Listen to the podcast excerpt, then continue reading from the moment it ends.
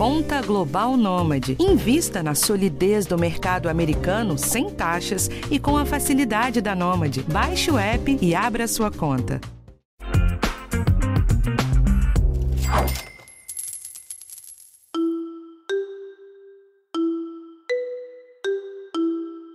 O dinheiro é um assunto que está sempre presente no dia a dia, seja para pagar o cafezinho que você quer tomar na padaria, para planejar quais serão as próximas férias ou nas dores de cabeça ao tentar resolver as dívidas, por exemplo. Por ser um tema tão recorrente, não é difícil de encontrar quem já perdeu uma noite de sono pensando na grana curta ou teve até problemas piores.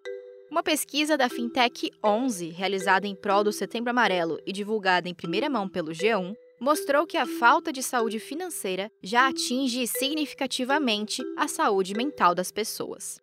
Mais de dois terços dos entrevistados pelo levantamento afirmaram que se sentem preocupados, ansiosos, tristes ou desanimados ao falar sobre dinheiro. Neste episódio, nós vamos falar sobre os principais problemas psicológicos causados pelo dinheiro ou pela falta dele e também trazer dicas de como evitar chegar numa situação muito ruim. Eu sou a Bruna Miato e esse é o podcast de educação financeira do G1.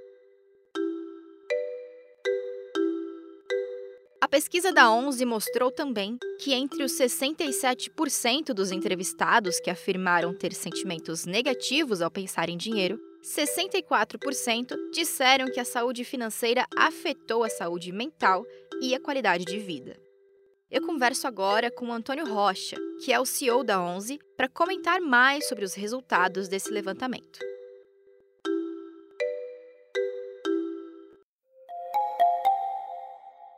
Antônio, eu gostaria que você destacasse aqui quais são os dados que mais te chamaram a atenção e compartilhasse o seu principal conselho para alguém que passa por algum problema parecido. Bom, então, só já compartilhando um pouquinho de números, né? A gente perguntou, a preocupação com o dinheiro já te afetou de alguma maneira, né? E a gente viu que 64% das pessoas reportaram que a preocupação com o dinheiro afetou a saúde mental. Então, aqui a gente já tem né, um, um principal cenário para a gente trabalhar, quase dois terços aí das pessoas tendo a saúde financeira afetando a saúde mental. E nesse caso específico da saúde mental, né, de que forma?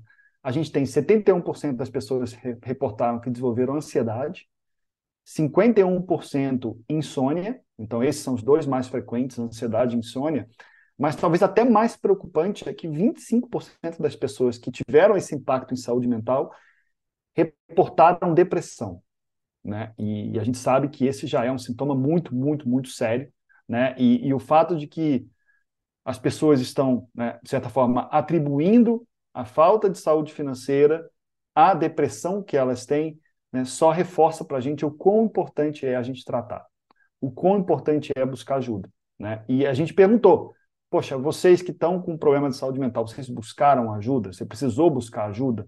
Né? E a gente viu que 56% das pessoas não buscaram, não buscaram ajuda. Né? Então, 44% buscaram, ótimo, algumas começaram a fazer terapia, foram ao psiquiatra, enfim, é, usando ou não medicamentos, mas 56% não buscaram ajuda.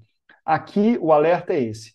Se você, né, se você está sentindo que a sua saúde financeira está impactando a sua saúde mental, é, e saúde mental é um assunto muito sério, a gente tem que tirar esse tabu né, de que, que, as pessoas têm. É outro tabu, a gente falou do tabu do dinheiro, existe também um tabu com relação à saúde mental, de que eu vou conseguir resolver sozinho, de que eu não deveria buscar ajuda. Então, busque ajuda. Essa é a grande recomendação que a gente faz aqui.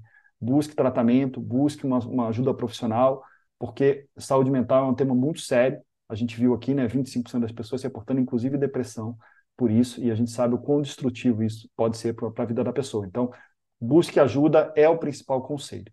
É, com certeza, buscar ajuda quando sentimos que nossa saúde mental não anda boa é o melhor caminho. E é interessante esse seu olhar de que o mesmo vale para a saúde financeira.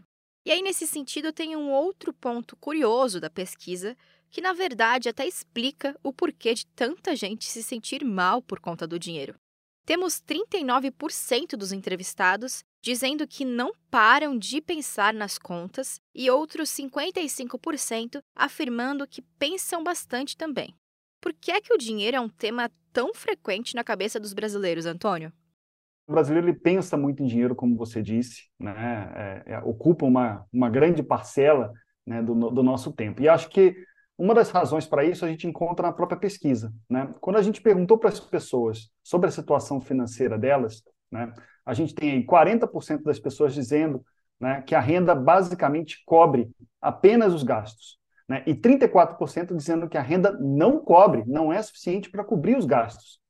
Então, ou seja, você tem aí 74% das pessoas onde a renda está ali, alinhadinha ou até abaixo dos gastos que a pessoa tem no dia a dia. Então, pensa que essas pessoas, né, as pessoas estão constantemente, todos nós, estamos constantemente envolvidos com gastos, faz parte da nossa rotina, está pagando conta, está envolvido com dinheiro, e se você não tem, que é a realidade de 75% das pessoas, se você não tem a renda alinhada com esses gastos, toda vez que você vai ter um gasto, toda vez que você vai pagar um boleto, Toda vez que você vai ter uma despesa, você vai pensar, poxa, será que eu tenho dinheiro para isso? E aquilo vai né, batendo em você e vai falando e vai reforçando esse pensamento constante sobre dinheiro. Né? Então, acho que essa é a primeira coisa. A segunda coisa é que o dinheiro ele permeia nossas vidas né, de maneiras diretas e indiretas. Então, obviamente, quando a gente está trabalhando né, oito horas por dia, a gente está ali pensando em dinheiro, porque a gente está fazendo o nosso trabalho né, e está trabalhando para isso. Mas a gente tem também, nas outras horas do dia, a gente tem o dinheiro envolvido diretamente nas compras que a gente faz, né, para nossa subsistência, a gente tem o dinheiro envolvido nos sonhos que a gente faz, nas férias, a gente tem o dinheiro envolvido nos lazeres do dia a dia, né, no jantar, no lanche, etc., no transporte. Então, é uma a interação das pessoas com o dinheiro é uma interação constante que acontece o tempo inteiro, basicamente. Então, isso reforça que as pessoas pensem muito em dinheiro. O interessante é que, mesmo com a maioria das pessoas dizendo ali que pensa com frequência no dinheiro, e com você trazendo esse ponto de que muitas das nossas interações no dia a dia estão premiadas pelo dinheiro, 52% dos entrevistados disseram que não costumam falar sobre o assunto com ninguém. São diversas as razões, né? Seja por ter vergonha das dívidas, por se sentir mal por ter uma renda ruim, enfim. Essa cultura de não falar sobre o dinheiro pode ser negativa para a pessoa que está endividada, que está com dificuldades financeiras? É, primeiro, só um comentário, né? É, esse comportamento do brasileiro de não falar sobre dinheiro, ele é, ele é, um, ele tem um aspecto cultural importante. A gente vê, né, em outros lugares do mundo as pessoas têm mais abertura do que no Brasil para falar sobre dinheiro. Então, aqui de fato a gente tem mais essa coisa da vergonha, essa coisa de não querer expor o problema, etc. Né? E, e por isso que a gente aqui na OSE fala que saúde financeira é um problema silencioso. Né? As pessoas, você não consegue necessariamente descobrir ou saber se a pessoa está sofrendo com uma saúde financeira ruim, se ela não está conseguindo ali equilibrar, até ela falar, e como a gente vê pelos dados, né, é, elas não falam. Então, as pessoas tendem a não querer falar sobre dinheiro, né, tendem a evitar o tema pelas razões que você, que você mesmo colocou.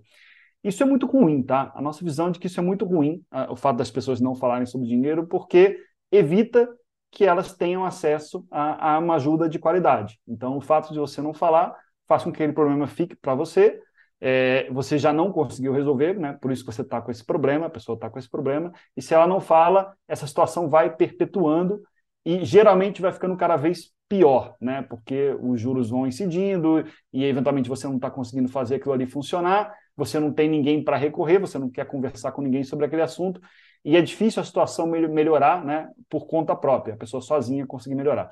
Então, não falar é muito ruim. É, ponto. A, a, perspectiva que eu queria trazer aqui também é de que, infelizmente, hoje, não necessariamente falar, né, e a gente viu que é o que você, você comentou, né, 52% das pessoas não falam com ninguém, e você tem 46% das pessoas que falam com amigos, parentes, né? E a gente vê que não necessariamente falar com amigos e parentes é uma boa solução. Por quê? Né? A gente tem hoje em dia muita proliferação né, de pseudo-soluções para a saúde financeira, que de solução não tem nada. Né? A gente tem uma série de influenciadores aí né, vendendo né, meios de ganhar dinheiro fácil. A gente tem uma proliferação de apostas esportivas hoje no Brasil, né, consumindo uma parte significativa já da renda das pessoas e sendo visto, inclusive, como alternativa para sair de dívidas, o que não deixa de ser um absurdo, né? A pessoa é, entrar em apostas esportivas como maneira de resolver endividamento. Né? A gente tem uma série de pessoas que estão mais interessadas em vender produtos financeiros ruins, né? E quando você vai ali comentar uma fragilidade financeira, você é, né, a outra pessoa vai te oferece algum produto, te faz alguma oferta de alguma coisa. Então, infelizmente, a situação hoje é bem difícil, porque mesmo quando as pessoas elas vão falar, principalmente com amigos, não tanto com familiares, mas principalmente com amigos, muitas vezes esses amigos, essas amizades acabam trazendo né, mais problemas até do que, do que solução. Então, é super importante saber com quem falar. Não falar sobre dinheiro é ruim, porque aí fica difícil de conseguir a ajuda necessária. Mas falar sobre dinheiro com qualquer um também tem os seus riscos. Então, Antônio, como é que a gente faz para saber em quem confiar e em quem não confiar para falar sobre esse tema? Bom, acho que, em primeiro lugar, né, é, pessoas que estão, de certa forma, exageradas né, ao falar sobre dinheiro, falam muito e, e, comentam muito sobre o quanto ganham, ou sobre como ganharam, ou gostam né, de, de exaltar a própria vida financeira, em geral, não são boas pessoas para se falar. Né? Eu, eu costumo dizer para as pessoas aqui que, que passam pela nossa consultoria, que pedem a nossa ajuda, é de que falar sobre dinheiro é chato. E tem que ser chato.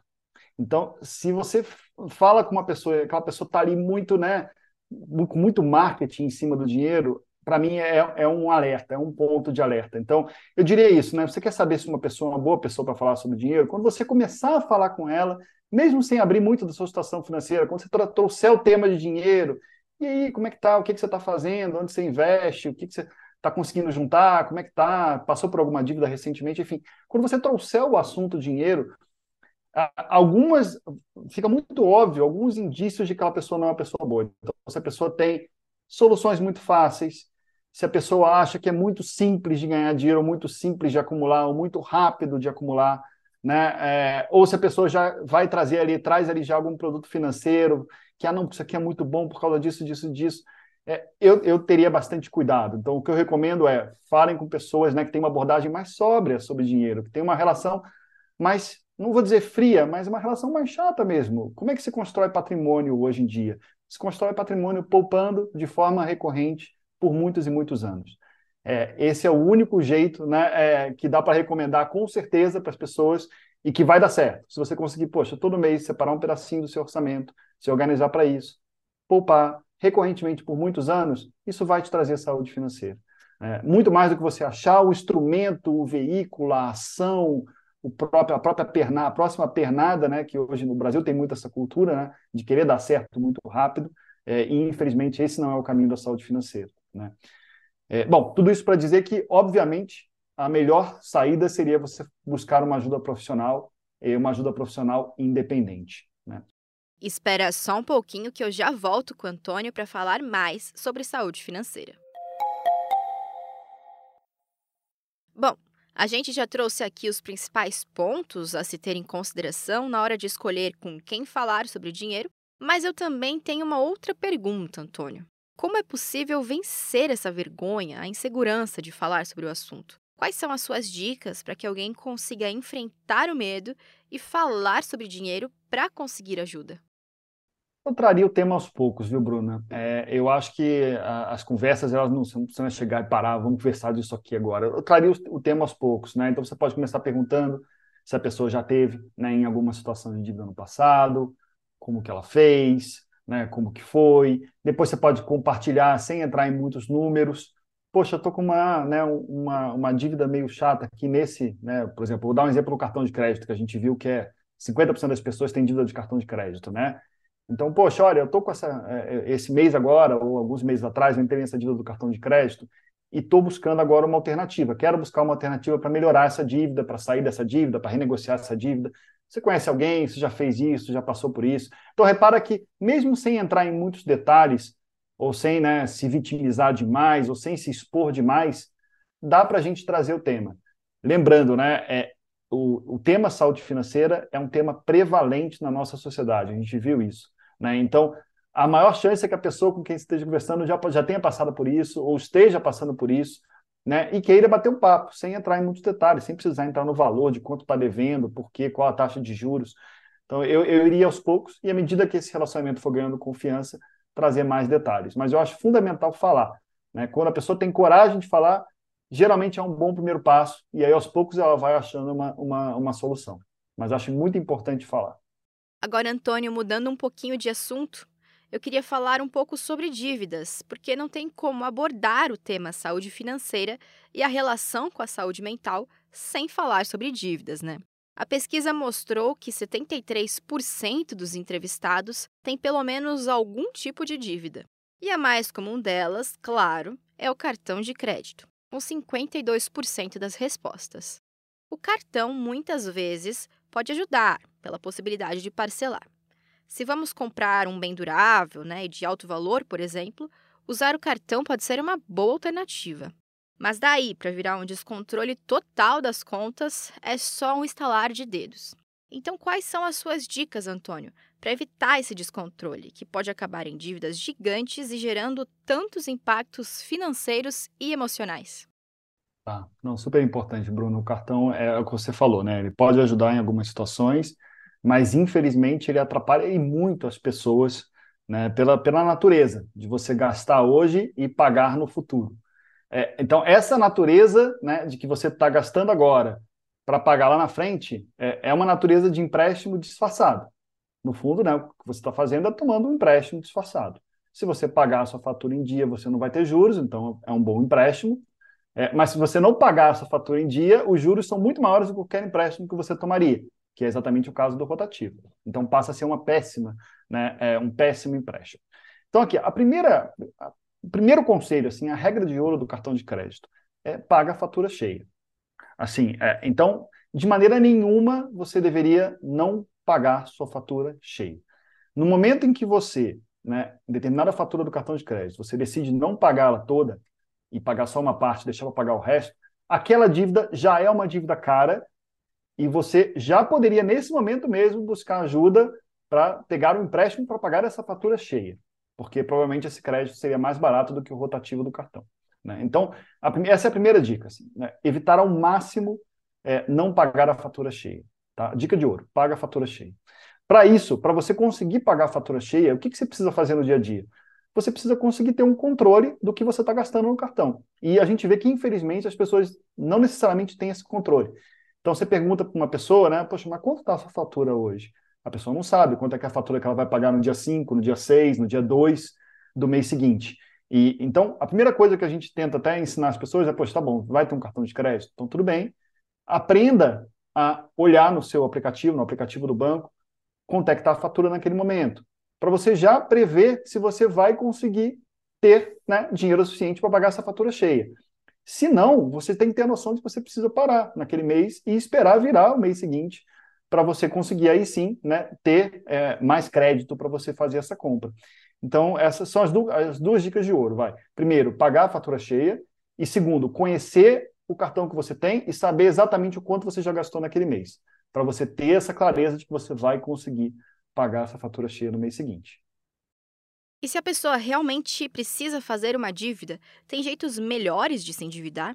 Quais são os principais pontos de atenção, Antônio? Primeira coisa a fazer é que toda, toda dívida você vai ter um, um, uma taxa que é chamada de CET. É uma sigla que toda, todas as pessoas deveriam conhecer, chama CET, que é o custo efetivo total daquela dívida, é um valor percentual, seja ao ano, ao mês, é, essa é a melhor maneira de você comparar diferentes dívidas.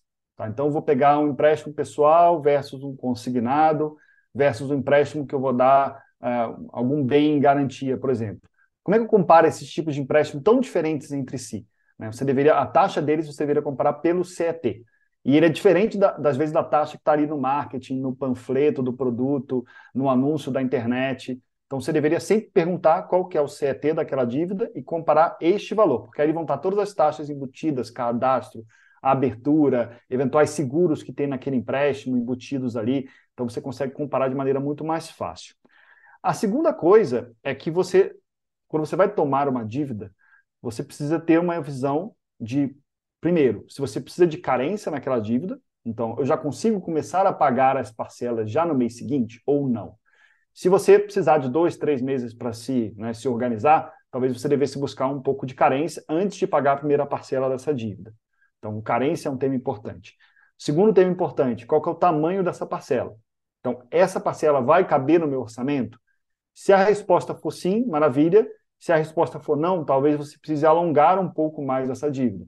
Então, uma dívida que era uma dívida, por exemplo, de um ano, você faz uma dívida de 18 meses, de 24 meses, de forma que aquela parcela caiba no seu orçamento.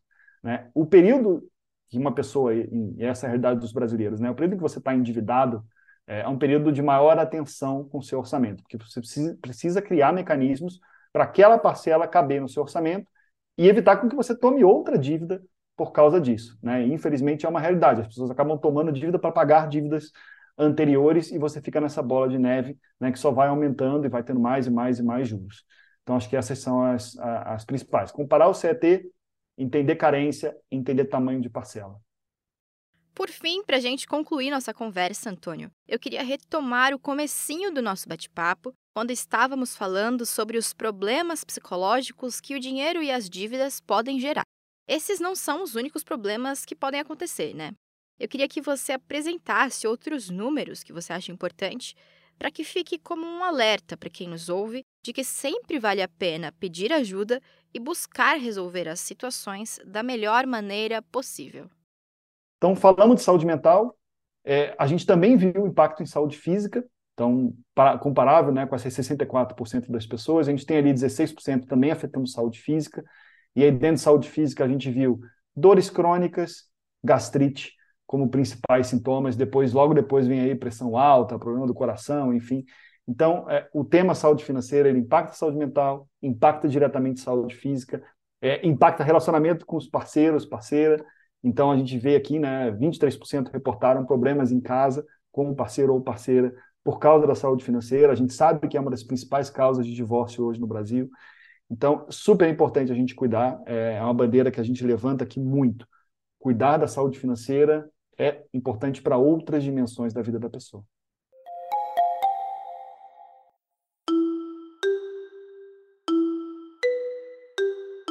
Bom, gente, esse foi o episódio de hoje e na semana que vem tem um tema diferente aqui para você. O podcast de educação financeira está disponível no G1, no Globoplay ou na sua plataforma de áudio preferida.